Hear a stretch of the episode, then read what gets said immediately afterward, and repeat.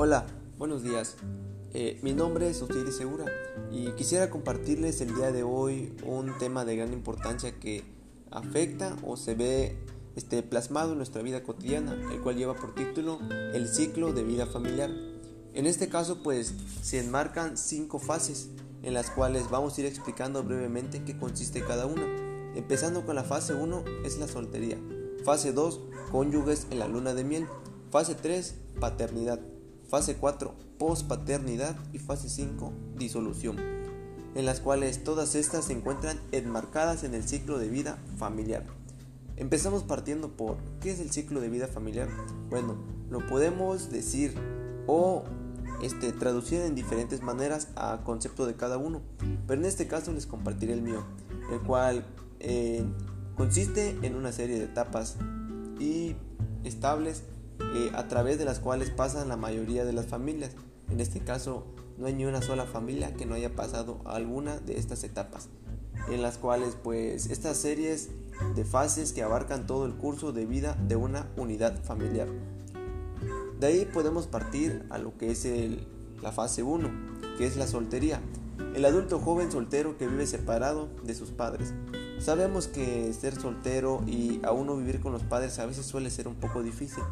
En algunos casos tienen un empleo de tiempo completo, también hay muchos que son estudiantes de licenciatura o posgrados que han dejado atrás la casa paterna, en los cuales este, sobreviven eh, gracias a los ingresos que estos obtienen. De ahí pueden este, de pagar un alquiler de vivienda, su mobiliario básico o todas las cosas que conlleve ser un adulto soltero. Continuamos con la fase número 2, cónyuges en la luna de miel, en las cuales eh, una pareja casada de jóvenes sin hijos. Sabemos que después de una luna de miel, eh, lo primero que una pareja casada quiere es tener hijos, pero esto puede comenzar inmediatamente después del juramento matrimonial y sigue hasta la llegada del primer hijo. En otras ocasiones puede que la llegada del primer hijo tarde, todo depende de cuánto o cuán lo quieren las personas que en este momento acaban de ser cónyuges en la luna de miel. Pero para ello deben de estar listos tanto económica como socialmente. ¿Para qué? Para que ellos puedan obtener algún ingreso del cual puedan mantener a sus hijos o su hijo que desean tener en el transcurso de esta cónyuge en la luna de miel. Continuamos con la fase número 3 que es la paternidad.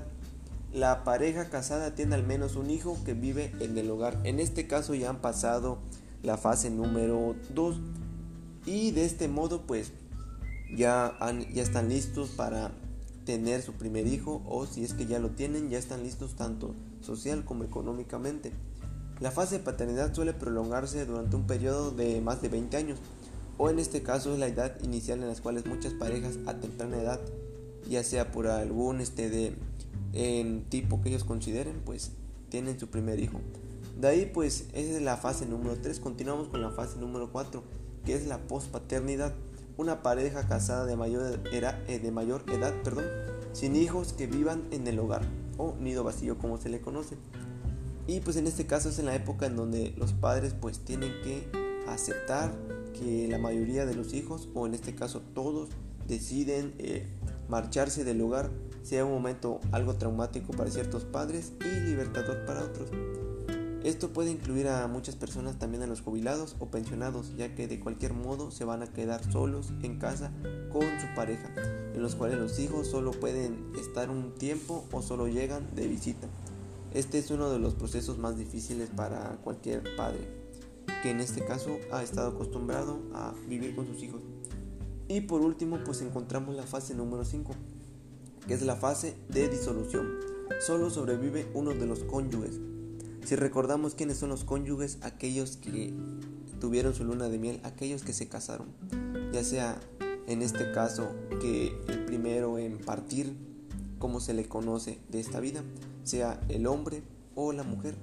En este caso ocurrirá cuando solo queda un sobreviviente y pues en este caso si el cónyuge sobreviviente goza de buena salud, trabajo o tiene ahorros suficientes o cuenta con el apoyo de sus familiares, amigos o sus hijos personales, la adaptación le sería mucho más fácil, eh, dado caso contrario de que no esté listo para tener una vida solo, donde no tenga el apoyo de sus familiares, de sus hijos, de sus amigos, Esto eh, suele hacer que los cónyuges que han quedado vivos este, decaigan en una depresión. Así que es muy importante tener estos puntos en cuenta porque todas las familias lo han pasado y como toda familia tienen que apoyarse mutuamente.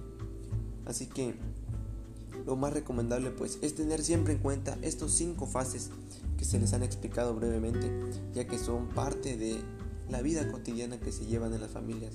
Y espero que este tema les haya servido, les haya llamado mucho la atención.